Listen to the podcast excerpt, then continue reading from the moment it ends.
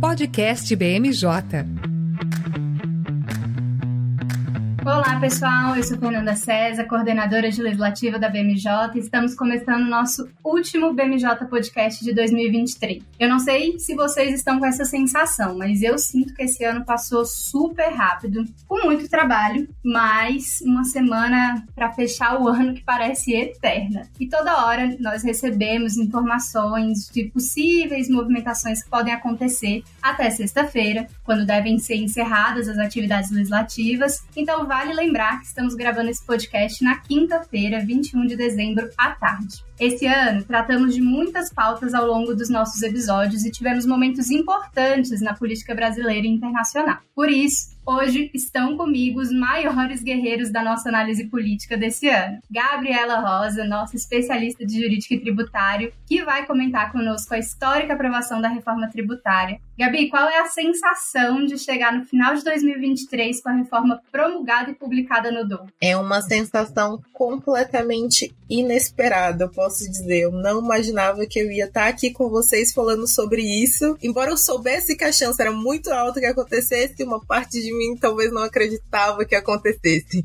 Muito bom. Bom, também conosco o Josemar Franco, coordenador de acesso a mercados, para falar sobre os avanços das políticas comerciais internacionais nesse ano. Tudo bem, John? Oi, Fê. Oi, pessoal. É um prazer participar dessa edição especial do nosso podcast. E eu concordo com a Gabi. A, a promulgação da reforma tributária é uma daquelas coisas que a gente só acredita vendo. E para fechar o time de hoje, Lucas Fernandes, coordenador de análise política, nosso antigo host do podcast, que vai comentar sobre o saldo do primeiro ano do governo Lula e as perspectivas para 2024. Que vale lembrar, é ano de eleição. Bem-vindo de volta, Lucas. Oi, Fê. Muito bom estar aqui com vocês hoje. Bom filho a casa torna. Muito contente de estar com essa banca de, de colegas mega especialistas. E é isso, né? Se o ano foi puxado pra gente, eu imagino pro Lula, que já tá numa idade avançada, passou por uma cirurgia. Foi é, um ano de, de muitas emoções. E 24 vem aí, né? A gente já, já começa a ver aqui em Brasília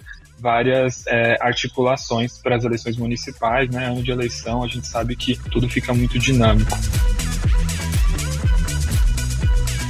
Com esse time de peso hoje, não tem como não iniciar pela reforma tributária. Gabi, ela nasceu, deu muito trabalho, ainda vai dar muito mais ano que vem, mas antes de entrar no que vem pela frente, eu queria que a gente recapitulasse um pouco de como foi essa, essa última rodada de aprovação na Câmara dos Deputados, o que de fato saiu promulgado aí e publicado para a gente no nosso novo sistema tributário. Tá certo. Obrigada, Fernanda. Vamos recapitular então um pouco o que nos espera no nosso novo sistema tributário nacional para o consumo é, o que acabou sendo aprovado, apesar de muitas tentativas para que a gente tivesse um IVA único, a gente vai ter um IVA dual, um imposto sobre bens e serviços e uma contribuição sobre bens e serviços, IBS subnacional e a CBS federal. A gente também vai ter um imposto seletivo que vai incidir sobre produção, comercialização, importação e também entrou extração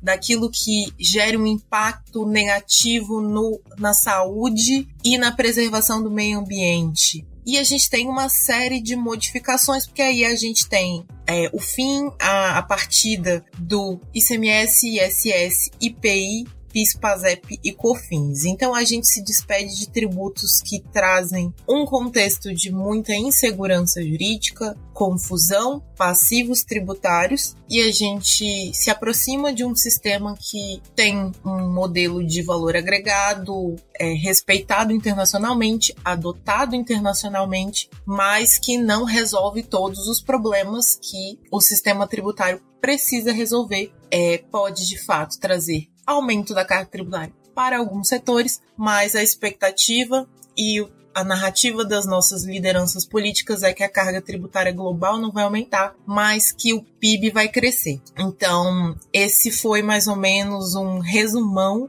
do que a gente vai ter nesse novo sistema. É claro que tem pontos muito importantes que a gente, é, os nossos materiais analíticos, eles vão na filigrama dizer o que efetivamente foi modificado, mas é muito importante entender que agora a gente está indo para um sistema que muda a mentalidade de encarar o sistema tributário. É um modelo que tem menos benefícios, ou seja, é um modelo que veda concessão de benefícios fiscais e cria estruturas de financiamento de desenvolvimento regional. Então, fundos que vão investir diretamente na atividade econômica. O que isso vai significar, a gente não sabe, mas a gente sabe que muda totalmente a lógica do investimento da atuação econômica no Brasil. A gente está desonerando as exportações, desonerando os investimentos. Hoje, aqui no Brasil, a gente diz que desonera exportações e diz que desonera investimentos, mas a gente não efetivamente coloca isso na prática. Esse sistema ele é expresso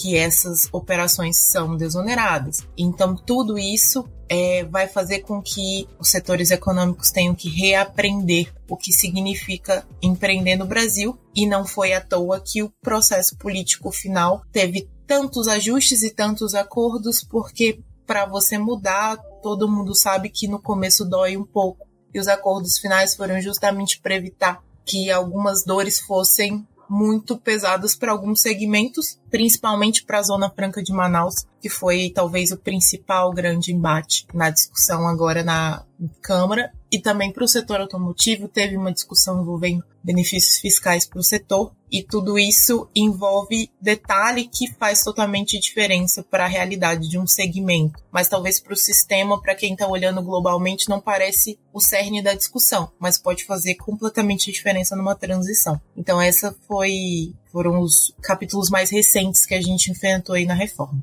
Eu acho curioso, né? É, eu acompanhei a votação da reforma dentro do Congresso a forma como ela foi feita, né? É, e eu acho que isso é sempre importante destacar, porque a gente está falando de uma é, emenda constitucional, né? Sendo votada numa sexta-feira à noite, num plenário completamente esvaziado pelo Infoleg. É muito representativo de como foi a atuação né, das, das principais lideranças, né? De monopolizar o texto, de trabalhar o texto, negociá-lo nos bastidores e levar à votação coisas fechadas, né? Sem muitos debates debates, principalmente na Câmara, no retorno é, final, né, depois do Senado. O que me chama a atenção é que a reforma possível, né, Gabi? A gente não, não, não aprovaria uma reforma dentro do Congresso Nacional com tantos interesses em jogo daquilo que foi determinado, escrito pela primeira vez. Bom, a gente teve várias primeiras vezes nessa reforma, mas não teria como fazer isso, né? Então agora a gente é, tem uma reforma possível que afeta muitos setores, que alguns vão sair um pouco melhor do que outros, mas que no geral é um pouco mais balanceado. E aí no outro lado, né, no lado político, e eu queria até escutar um pouco do Lucas é, sobre isso, a gente tem sim atores que saíram mais vitoriosos do que outros, né, Lucas? Eu acho que, é, não sei se a minha análise é diferente da sua, mas é claramente muito, muito bom para o Ministério da Fazenda fechar o ano com essa aprovação, né? Depois da gente ter visto tantos, tantas formas diferentes de, de negociar dentro do Congresso nas pautas econômicas. Fê, nossas análises nunca divergem, viu? É, concordo muito com, com o que você trouxe. O Haddad, ele foi talvez o ministro que junto com o Dino aí, mais apanharam ao longo do ano. E, e a diferença é que uh, o, o, Dino sofreu muito na mão da oposição, ele, ele foi alçado né, a um cargo, a, a uma posição muito positiva é, quando a gente olha para a militância do PT, para o eleitor é, que votou no presidente Lula. Já o Haddad não, né? O, o, o, o fogo que ele sofreu foi o fogo amigo. A gente teve recentemente o congresso do PT, onde a Gleisi Hoffmann, que ocupa a presidência do partido, é, criticou abertamente a política econômica do Haddad. É, vários ministros fazem isso, Rui Costa, Alexandre Padilha, né? Uns de maneira mais velada do que outros, mas ainda assim o Haddad é, sofreu ali várias críticas e talvez tenha sido o ministro mais bem sucedido. Termina esse primeiro ano de governo entregando resultados melhores do que o mercado esperava, para a economia e a aprovação da, da reforma tributária, né, uma pauta aí de, de mais de 30 anos de, de discussão. É claro que ele sai fortalecido e, e é, já dá para a gente colocar nesse momento o Haddad como o sucessor mais provável do Lula, seja em 26 ou em 2030, mas a gente tem que destacar também o papel do Arthur Lira, né, que colocou essa proposta para jogo. É, eu lembro quando a gente viu a votação da PEC lá na, no primeiro turno, na primeira vez que ela foi votada na Câmara. Era quase que uma sensação de sair de um transe, né? Você via aquilo acontecendo e você não acreditava. Será que vai votar? Será que não vai? Não, não tinha sido uma votação amplamente divulgada, que a gente sabia com muita antecedência. Foi é, tudo muito rápido e ele conseguiu é, essa vitória significativa. Agora, a, a história ela acaba sendo muitas vezes injusta, né, em relação a, a, a, a, quem acaba recebendo os louros. E aí você estava falando da, da votação no, no segundo turno, eu queria dizer do dia seguinte, né, quando a, a, a PEC foi promulgada e a gente viu o plenário da Câmara, acho que nunca vi ele tão cheio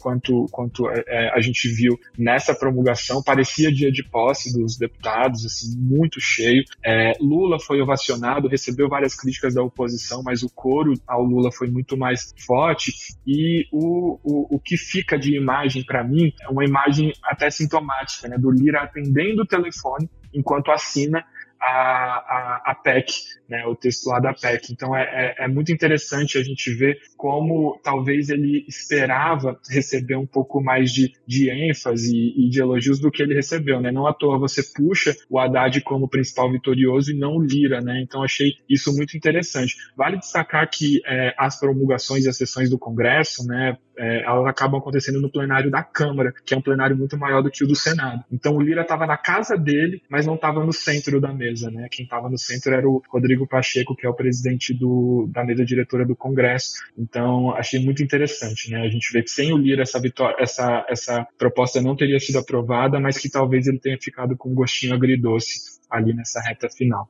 Lucas, esse é um governo de, de imagens muito simbólicas, né? Você está falando da, das fotografias, né? De como estava ali a percepção é, do plenário. E aí eu, eu lembro aqui os nossos primeiros podcasts do ano, quando a gente comentou sobre é, a, a, posse né, do Lula. Então, a gente tem imagens simbólicas. Acredito que essa da promulgação vai ser uma que vai ficar, porque, como a gente iniciou o podcast comentando, foi histórico, né? Tava todo mundo aguardando, mas sem acreditar que ia acontecer. Fechamos o ano com o Dole publicando a, a, é, essa emenda constitucional.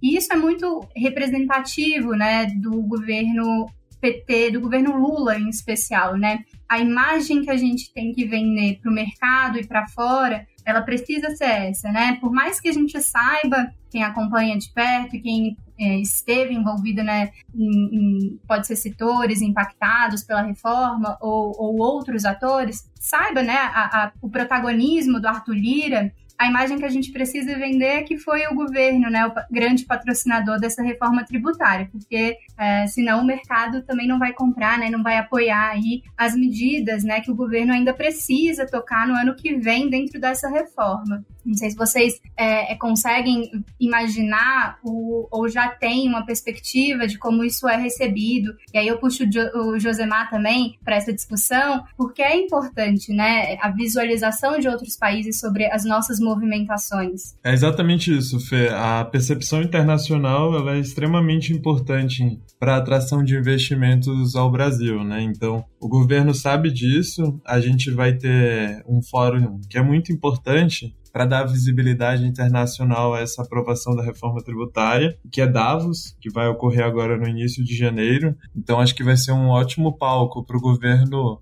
vender bem né, o que foi feito, a facilitação com a diminuição dos impostos, né, da quantidade de impostos que a gente tem. E como a Gabi bem comentou, além disso, né, você acaba com uma insegurança jurídica muito grande. Então o governo precisa saber envelopar bem essa reforma tributária que ocorreu no nosso país, que é histórica, né, já vem sendo discutida há muitas décadas e finalmente o Brasil conseguiu avançar com esse tema. Então a recepção internacional ela deve sim ser positiva porque, como nós comentamos, vai haver uma facilitação né, para quem atua no Brasil. Então, a gente espera que deve ocorrer uma maior atração de investimentos E, obviamente, para o fluxo comercial também é muito importante porque você aumenta a competitividade das nossas empresas, né? Então você consegue exportar produtos mais competitivos, principalmente produtos industrializados, que ainda é, estão sofrendo né, uma diminuição das exportações. É, eu acho que nesse, nessa reflexão é sempre bom lembrar, né? Assim, o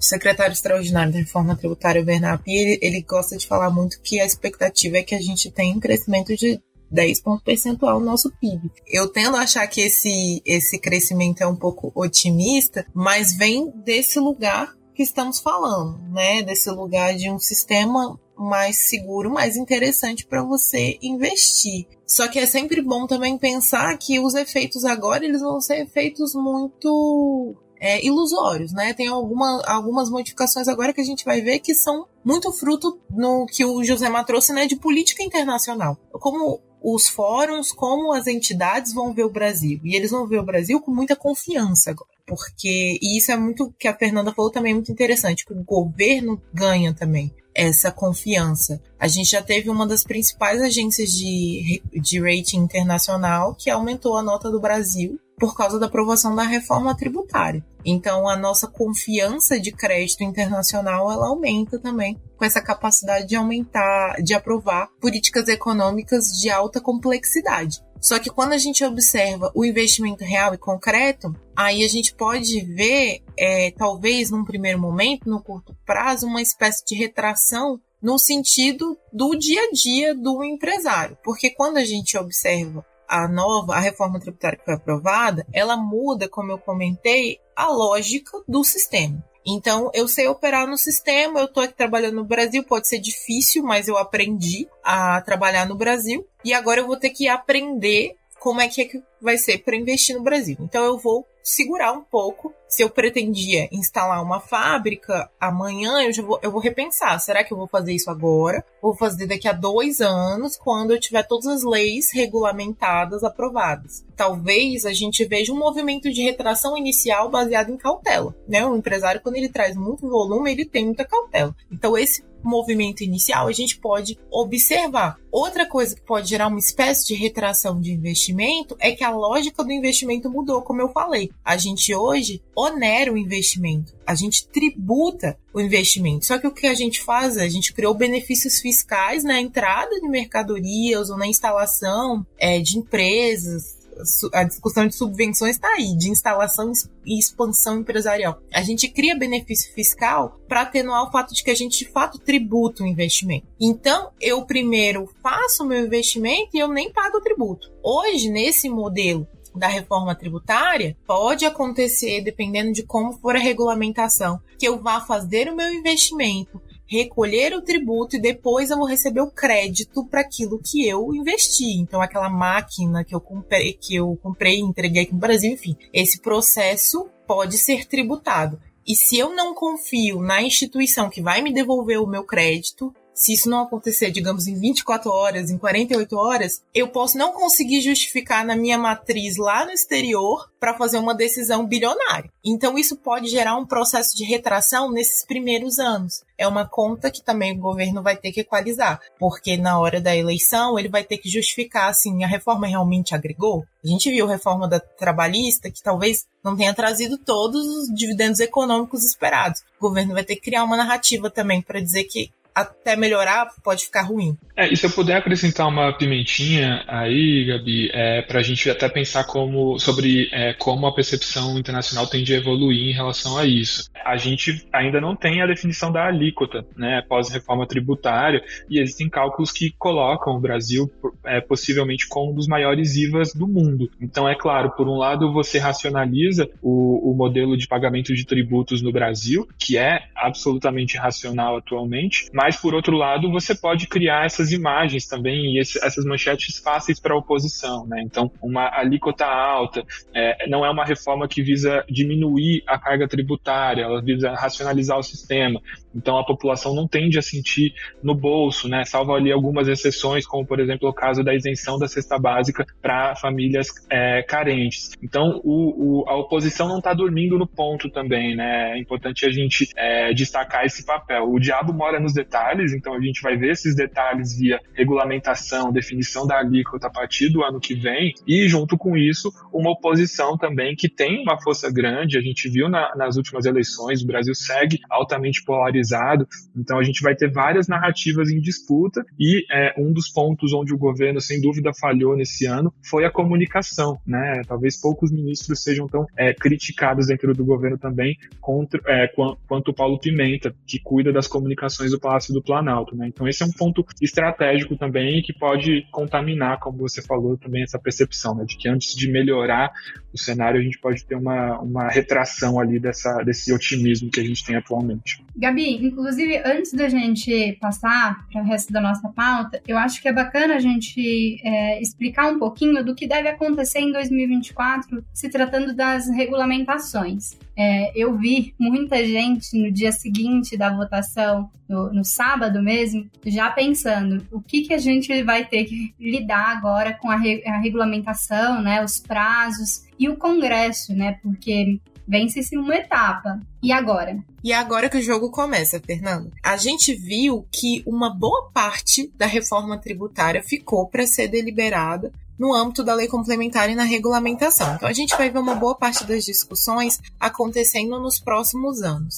É natural porque o nosso sistema passou muita coisa que está em, em, relação ao sistema tributário para a Constituição e aí a gente tenta passar para a lei complementar para não ficar tão engessado. Então agora a gente tem para ser discutido basicamente como vai funcionar tudo isso aqui que a gente viu como moldura. Como vai ser calculada a base desses impostos? Quais operações vão ser consideradas? Como que o crédito vai, vai ser ressarcido. E eu posso dizer que uma série de setores estavam articulando para garantir que algumas respostas que não entraram na PEC tivessem. Então, eles já estão bem envolvidos em trazer isso para discussão. Então, por exemplo, o setor do agro, um dos principais pleitos deles é garantir que tem um prazo de até 60 dias para ressarcir os créditos tributários da exportação aqueles anteriores às operações anteriores. Então, é, a ideia aqui é garantir que o sistema não passe a ser o que ele é hoje, com várias regras e várias previsões muito boas,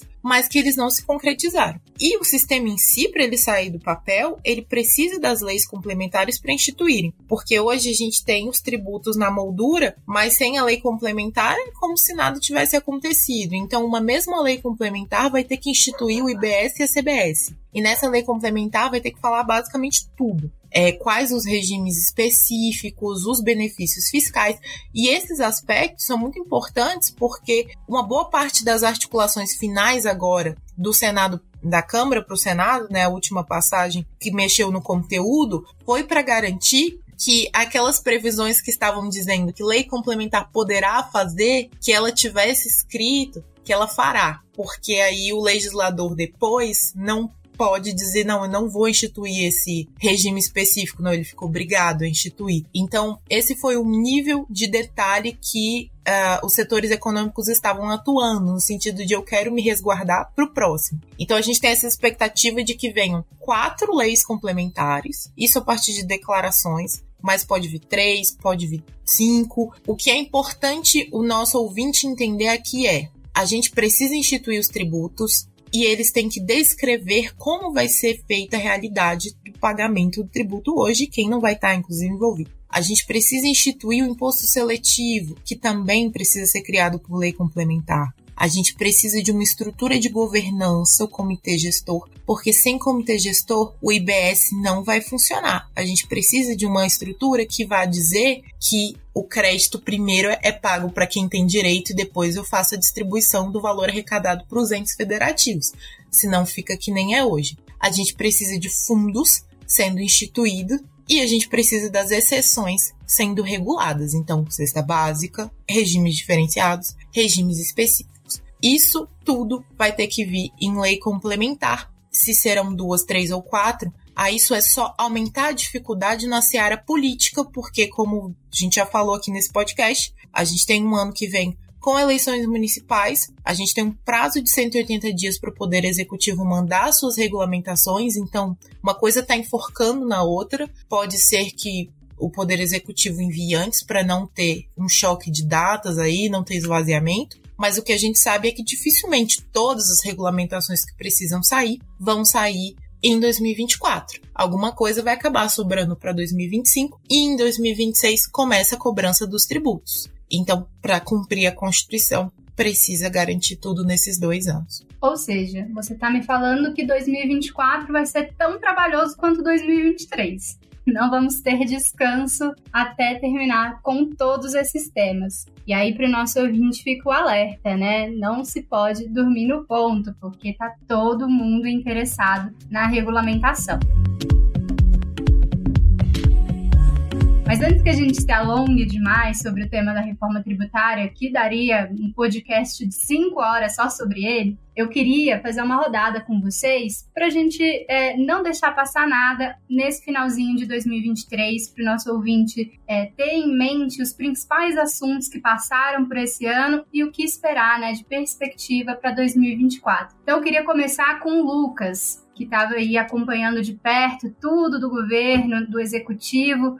O que, que a gente tem aí de principais highlights de 2023? Qual é o balanço do primeiro ano de governo? E o que, que a gente pode esperar para 2024? Bom, Fê, é, vou tentar ser breve, né? É muito difícil a gente escolher aqui dois pontos, mas é, acho que vou focar aqui sobre como o Lula tenta conciliar a linha mais ideológica do PT com a militância, né? Então, os dois destaques que eu faria, eles vão nessa mesma direção. Em primeiro, queria destacar, né, sobre como o governo começou focando na camada mais fiel ao PT, né, a, a, as pessoas com é, menor renda, os trabalhadores em situação mais precarizada. É, a gente teve isso ainda lá em 2022, quando o Lula já tinha sido presidente eleito, mas ainda não empossado, a aprovação da PEC da transição, que garantiu uma ampliação significativa do Bolsa Família. A, a fila de, de pessoas que estavam esperando para receber acesso a esse benefício andou bastante, né? Existem números ali na casa dos milhões de pessoas que passaram a receber o auxílio, que teve um grande acréscimo nos seus repasses, né? Então, vai na linha do, do PT de, de ampliar esses benefícios. Essa foi uma das primeiras ações do governo que colocou ali o mercado é, com um olhar muito atento para quais seriam os próximos passos do governo Lula, né? Uma perspectiva de que poderia haver, haver mais descompromisso fiscal do que é, a gente acabou observando nesse ano, né, com, com o Haddad conseguindo várias vitórias, como a gente já tinha dito. Junto com isso, o governo também endereçou outros programas, como é o caso do Desenrola, que visa tirar famílias do, do endividamento, né, fazer com que essas pessoas voltem a ter linhas de crédito ativa e voltem a consumir mais, é, e também a valorização do salário mínimo acima da inflação, algo que já não se via há algum tempo, inclusive a gente já tem o valor do salário mínimo do ano que vem, é, vai ficar ali na casa dos R$ 1.400.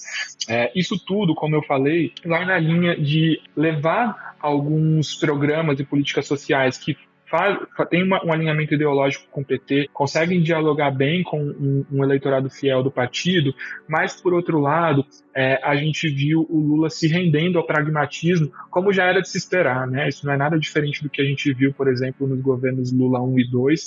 É, então, é um pouco desse modus operandi é, acontecendo. E aí é, eu destacaria é, dois pontos que, que, que trouxeram ali, que, que, desagradaram bastante a militância. O primeiro deles foi a, o desprestígio de mulheres do alto escalão. Elas foram os alvos preferenciais quando o governo precisou fazer mudanças para acomodar o centrão.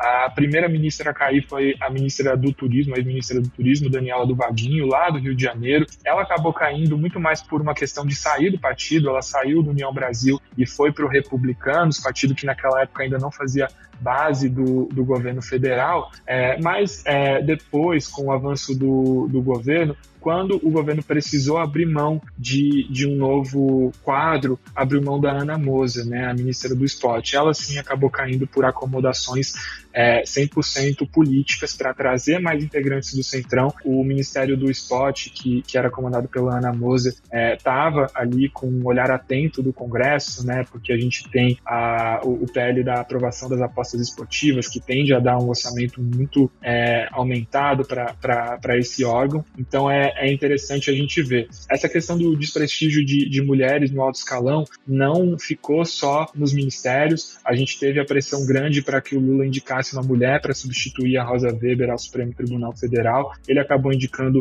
o Flávio Dino. A indicação anterior ao STF também desagradou muito a militância. Foi o Cristiano Zanin, o ministro que logo de largada chegou votando, por exemplo, contra a descriminalização do pote de drogas é, para uso individual, né, que é uma pauta também de esquerda. Então, é, a gente vai ver o Lula tentando equilibrar esses pratinhos, né, conversar com a militância, dialogar com a militância, é, sem desagradar o centrão e nem o mercado. O presidente fecha o ano numa situação mais delicada do que ele fechou em governos anteriores. A popularidade dele, é, de acordo com os principais institutos de pesquisa, está abaixo do que ele tinha é, após um ano de governo nos últimos mandatos. Contudo, ele consegue aí uma popularidade ainda acima, por exemplo, do Bolsonaro ou Temer, né, quando eles é, completaram ali cerca de um ano de governo. Então, é uma situação boa quando a gente olha para o nosso histórico recente, mas ruim quando a gente observa como Lula conseguiu governar no passado. E aí esse talvez seja um dos principais desafios de 2024, entender como operar nessa nova realidade, com um Congresso cada vez mais é, fortalecido, a gente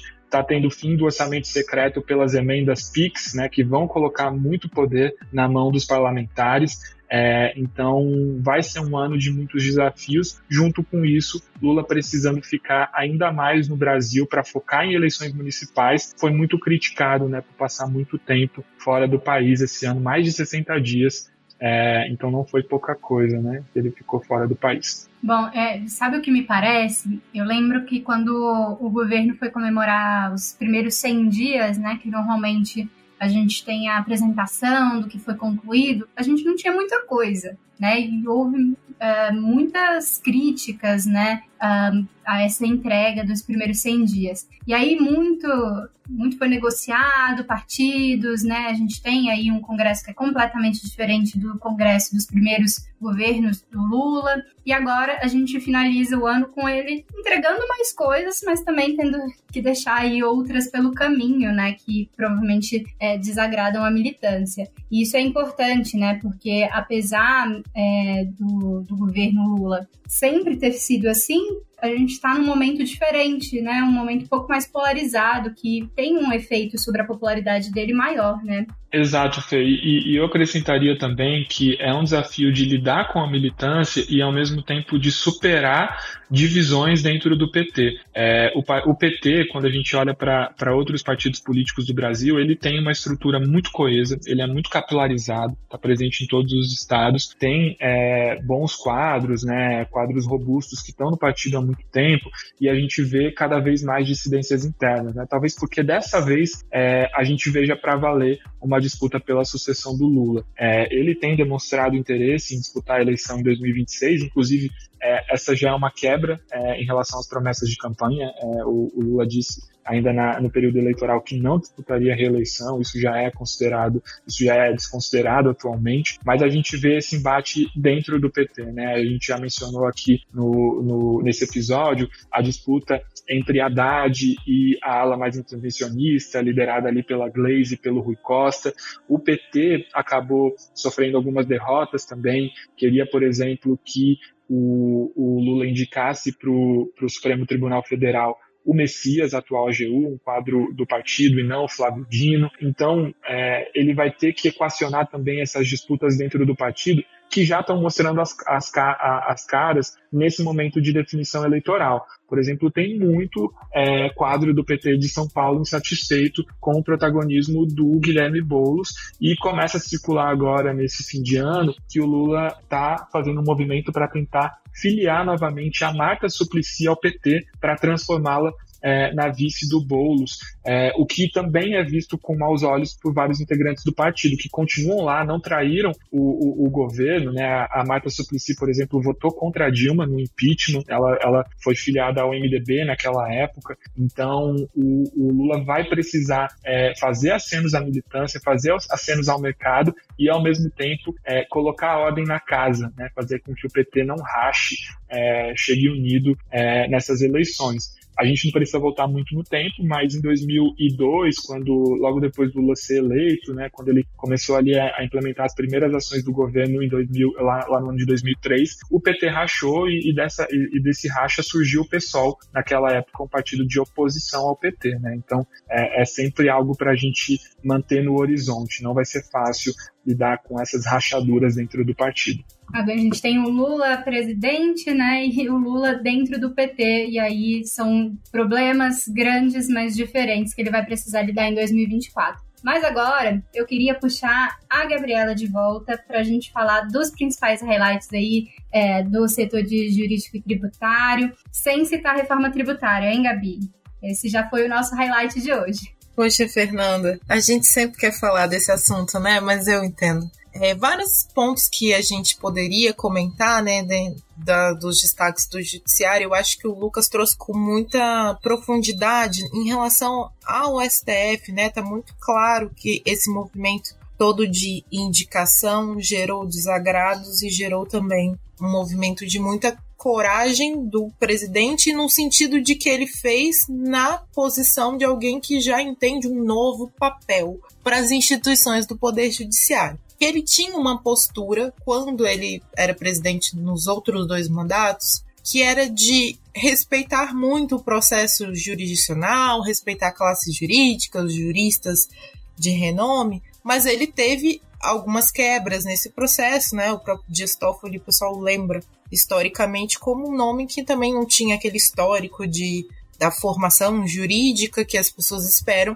mas que tinha proximidade com o presidente. Mas agora, com Zanin e com Dino, ele reforça uma posição muito mais direta de que Hoje, o Supremo Tribunal Federal é um espaço de política. Então, também eu tenho que pensar em aliados de política para ocupar essas cadeiras e que sejam pessoas qualificadas, mas que sejam aliados de política. E isso é um instrumento que já não dá mais para fingir que existe. Eu, particularmente, gosto muito da franqueza da Suprema Corte norte-americana, que todo mundo sabe que é um espaço de política. Inclusive, a mídia fala os conservadores, os democratas, e pelo menos todo mundo entende que é assim que é o jogo. E aqui no caso do STF, o jogo está sendo jogado de uma maneira mais clara nesse sentido. E na PGR também consagrou o fim de uma tradição de indicar pela lista tríplice, mas indicou um nome referendado pela comunidade jurídica, o Paulo Gonet, um nome que não teria dificuldade nenhuma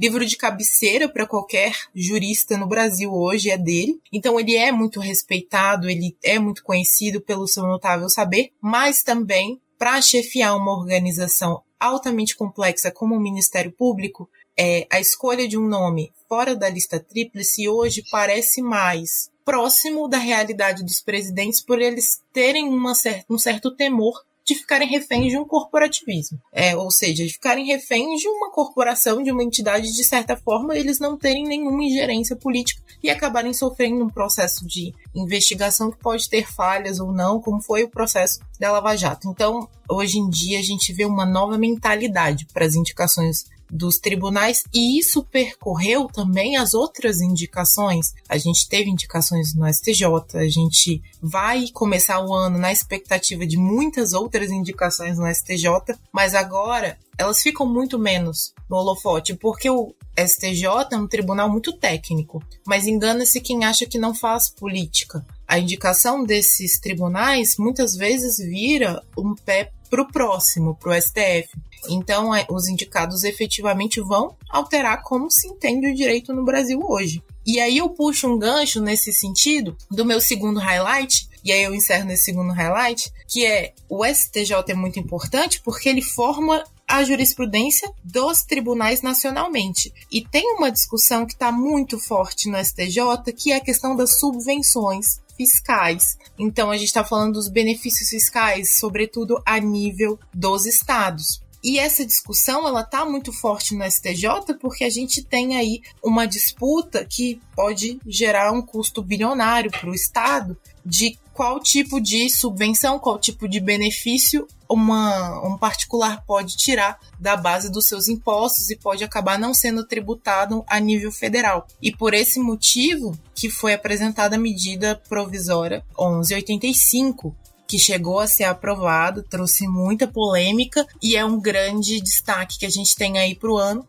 que é a mudança totalmente de como a gente vê os benefícios fiscais no Brasil. Esses benefícios estaduais, eles passam agora a serem não podem mais ser deduzidos da base de cálculo do IRPJ, CSLL e PIS e COFINS, que é uma coisa que não esperavam que ia tirar PIS e COFINS porque não é pacificado na justiça e passam a gerar um crédito fiscal apenas em situações de implantação e expansão de investimentos. Ou seja, está falando de uma relação muito específica. Todos aqueles outros casos em benefícios recorrentes, que a gente está falando de benefícios que não geram implantação de empreendimento econômico, o entendimento da Fazenda é que tem que ser tributado e que sempre teve que ser tributado. Então é uma briga que vai ser grande na justiça. Já é grande. Então, para quem está na atividade econômica hoje no Brasil e vai usufruir ainda dos benefícios fiscais até 2032, apesar da com a reforma até 2032, vai ter que se preocupar muito nesse sentido, de que se ele vai aproveitar esse crédito fiscal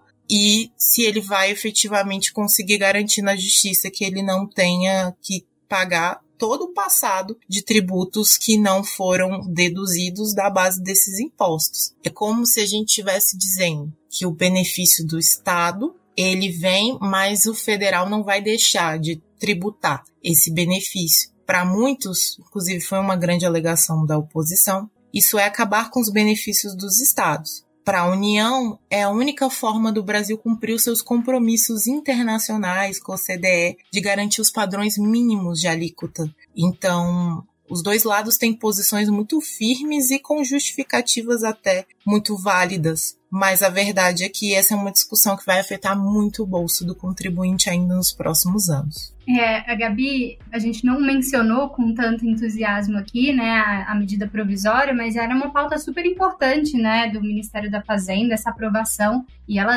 aconteceu também essa semana, deixa aí mais um resultado ali passou quase que despercebido a votação, porque né, as votações do Senado foram um pouco mais rápidas, mas um super resultado também, né? É, certamente, Fernanda, é um super resultado, vai gerar um valor muito significativo para os cofres públicos e dá para dizer sim, essa é uma vitória que efetivamente o Haddad pode dizer que vai levar como uma bandeira própria, porque não era o interesse do Lira, não era o interesse do Pacheco, isso foi uma, uma articulação muito dura do governo de tentar efetivamente até o último minuto, porque diferente da reforma, e isso é importante ficar claro, é, a reforma traz dividendos políticos para esse governo, e se for trazer dividendos é, econômicos, efeitos práticos tributários, vai ser no final da reeleição do Lula, se ele se reelegeu na eleição do Haddad.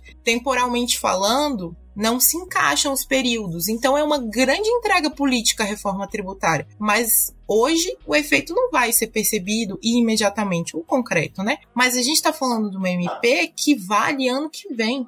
E o efeito econômico tributário dessa MP vai afetar diretamente o déficit que a gente vai ter naquele ano e nos próximos. Então, é, o saldo econômico que o governo, o saldo fiscal que o governo vai deixar tem relação direta com essa medida provisória e também com a, a lei que foi publicada de fundos exclusivos e offshores. A inclusão de JCP na medida provisória foi pequena, mas vai gerar efeito econômico. E se o governo conseguir aprovar uma reforma tributária da renda, também vai fazer efeito ainda nesse governo mas a reforma em si não vai afetar agora. Mas as grandes vitórias econômicas do Haddad na seara tributária certamente começam aí com um ponto central esse MP e os PLs eu, e os projetos de lei que foram aprovados que eu comentei. Maravilha, obrigada, Gabi. Bom, e para fechar, vou chamar aqui o Josemar, porque a gente faz muito dessas coisas que Lucas e Gabriela comentaram aqui, pensando em como o Brasil é visto lá fora. Josemar, para você, quais são os principais highlights aí para o comércio internacional e para a política internacional? Fê, ótimo ponto. É, inclusive, esse, esse ano está sendo um ano é, positivo para a nossa balança comercial. A gente está com um superávit de quase 90 bilhões de dólares e uma corrente de comércio acima de 500 é, bilhões né, de dólares. Então, o comércio internacional tem, o nosso comércio exterior tem ganhado muita força, né? E tem sido uma pauta muito positiva para o governo também. Mas o que eu queria falar, na verdade, é que um, uma das principais mudanças que houve em relação à formulação da política comercial brasileira foi a recriação do MIDIC, que é o Ministério do Desenvolvimento, Indústria, Comércio e Serviços, e como você bem comentou, Fê, esse é um governo de muitos simbolismos, né? Então, além da recriação do ministério, houve também a nomeação do vice-presidente da República, o Geraldo Alckmin, para ocupar o cargo de ministro do MIDIC. E isso é muito importante porque isso traz uma maior abertura do atual governo à indústria nacional. Então a gente tem uma política muito forte de reindustrialização que anda em paralelo com a nossa política comercial. Uma das formas de se fazer essa nova política industrial é justamente por meio das políticas comerciais que o novo governo tem adotado. Então, houve uma grande mudança em relação ao governo anterior sobre o, o, viés da política comercial. Hoje a gente tem uma política comercial bem mais voltada para a proteção da indústria nacional, o fomento dessa indústria, né? Para geração de empregos, atração de investimentos, e a recriação do MIDIC veio nesse sentido, e a nomeação do Geraldo Alckmin, o vice-presidente, para esse cargo também. Então você tem é, o Geraldo Alckmin, que além de ser vice-presidente da República, tem uma carreira política muito forte, foi governador do estado de São Paulo, que abriga o maior parque industrial do país e sabe dialogar muito bem com a indústria. Então, esse é um ponto alto do, da, em relação à formulação da política comercial brasileira, também por conta dessa maior abertura do foco na indústria nacional e porque traz notoriedade para essa pasta, né, com indicação do ministro. É importante nós falarmos também, Fê, que essa nova política de reindustrialização, ela tem impactos diretos na política comercial. Isso a gente percebe com a mudança, por exemplo, dos impostos de importação. Né? Você tem uma, uma visão diferente da visão anterior, que era muito voltada para a liberalização econômica e principalmente para a redução dos impostos de importação. Então a gente teve uma grande pauta defendida pelo governo Bolsonaro, que era a redução da TEC, a tarifa externa comum do Mercosul, isso já está sendo revisto pelo novo governo, né? É, a revisão da TEC, mas não no sentido de reduzi-la, e sim de fazer alguns ajustes e elevações necessárias para que a indústria nacional tenha mais competitividade interna, né? Para fomentar a indústria nacional. Então a gente percebe que, ao mesmo tempo em que o governo tenta proteger a indústria nacional por meio da elevação das alíquotas do imposto de importação, e a gente tem alguns setores que estão sendo muito preeminentes nessa conversa com o governo, como o setor químico, o setor de aço. A gente também tem é, uma visão do governo voltada para a integração regional e integração das cadeias globais de valor. Então é importante também a gente notar os avanços que foram feitos nas agendas de negociações comerciais, como é o caso da assinatura do acordo Mercosul-Singapura, é o primeiro acordo de livre comércio que o Mercosul firma com um país do Sudeste Asiático, um país que é membro da ASEAN, então está muito bem integrado às cadeias globais de valor, que é Singapura. E é uma sinalização importante porque, diante dessa nova política comercial mais protecionista, existe um receio de que a agenda de negociações comerciais não avançasse tanto. Então, a assinatura desse acordo é muito importante. É, assim como a reforma tributária não traz benefícios e consequências imediatas, porque ainda precisa ser ratificado pelo Congresso Nacional. E no Brasil, isso, esse processo demora em torno de quatro anos, em média. Então, a gente só deve ter é, os impactos práticos mais para frente. Mas, além disso, também tem o um acordo com a União Europeia, que eu acho que é o mais enigmático é o maior acordo comercial que já foi negociado pelo Brasil e pelo Mercosul. E a gente chegou bem perto de assinar ele nesse ano, como era a expectativa do governo, mas por conta de algumas questões que fogem do controle do governo Lula, terminou que o acordo não foi assinado, mas existe uma expectativa de que ele seja assinado no próximo ano. Assim como a reforma tributária é um tema que a gente só acredita vendo, né? Assinar é uma negociação que já dura mais de 20 anos, mas existe uma vontade do governo para avançar na assinatura desse acordo e que também é um grande desafio para tentar acomodar as diferentes visões que existem dentro do governo, né? Então você tem uma ala mais forte do PT que não defende a assinatura desse acordo. E o governo Lula teve um trabalho muito forte no primeiro semestre desse ano para tentar acomodar todas essas diferentes visões. E agora que conseguiu acomodar essas diferentes visões, o governo tenta avançar com a assinatura desse acordo mas com um cenário bem complicado para que isso ocorra. Eu acho que esses são os principais pontos, Fê. A recriação do MIDIC, a mudança na, na política comercial, né, com um olhar muito mais protecionista para a indústria nacional, e a política de reindustrialização anda muito junta com a, essa política comercial, essa nova política comercial. Então, acho que esses são os principais pontos. Josi, eu acho que uma coisa importante assim a ser dita, né, é que esse acordo Mercosul e União Europeia é uma coisa que a gente realmente escuta há bastante tempo, né? É, será que sai? Será que não sai? E aí todos os acordos, enfim, e mudanças, né, em, em presidência afetam muito, né, a visão sobre esse acordo e os detalhes, enfim. Então a gente tem muita, muito interesse em saber quais são os próximos passos dessa negociação, o que, que ainda o que, que ainda está impedindo esse acordo. De fato, Fê, é uma negociação longa, né, que já dura mais de 20 anos, e o acordo ele foi concluído em princípio em 2019, depois de um grande esforço do, do governo Temer e no início do governo Bolsonaro também. Mas após a conclusão em princípio dos textos do acordo, a União Europeia, por conta do aumento do desmatamento no Brasil naquele ano e nos anos seguintes, ela impôs a necessidade de negociar um texto adicional ao acordo que versa justamente sobre esses temas de proteção ao meio ambiente. Só que a União Europeia demorou muito tempo para enviar a sua proposta de texto adicional, né, dessa carta de compromissos adicionais, que é como a gente chama, porque o que a União Europeia vislumbra é justamente esse risco né, de, de afetar, é, por meio da importação de produtos do Brasil, o desmatamento na Amazônia, impulsionar o desmatamento na Amazônia.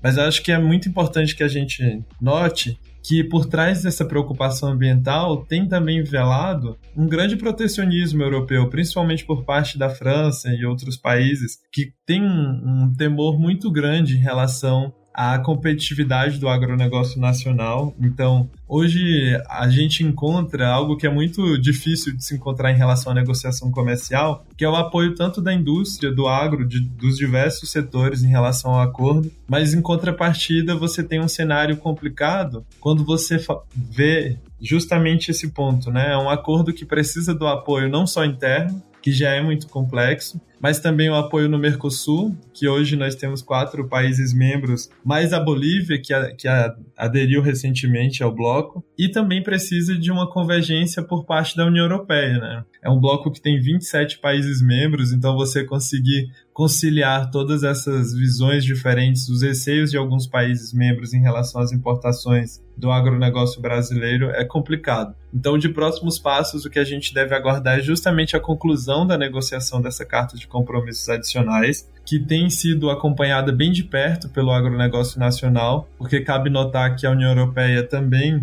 aprovou recentemente uma lei anti-desmatamento, né? que proíbe a importação de alguns produtos que estejam vinculados ao desmatamento. Então, o que o agronegócio brasileiro não quer é que o acordo seja firmado, mas que não tenha efeitos práticos, porque a União Europeia aprovou uma lei anti-desmatamento. Então, a conclusão dessa carta de compromissos adicionais e a forma como ela será é, concluída é muito importante. Depois da conclusão da carta de compromissos adicionais, a gente tem um caminho mais tranquilo a seguir né, para a assinatura do acordo.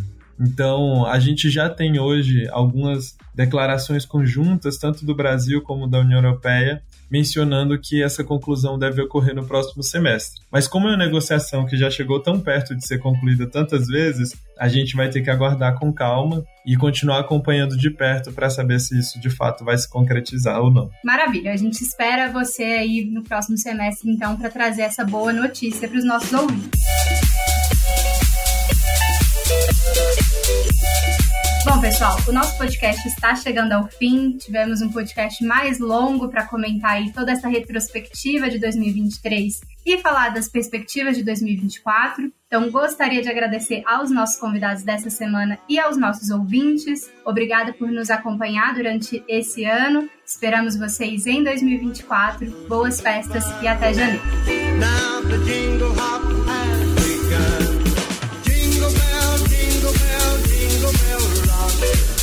europeos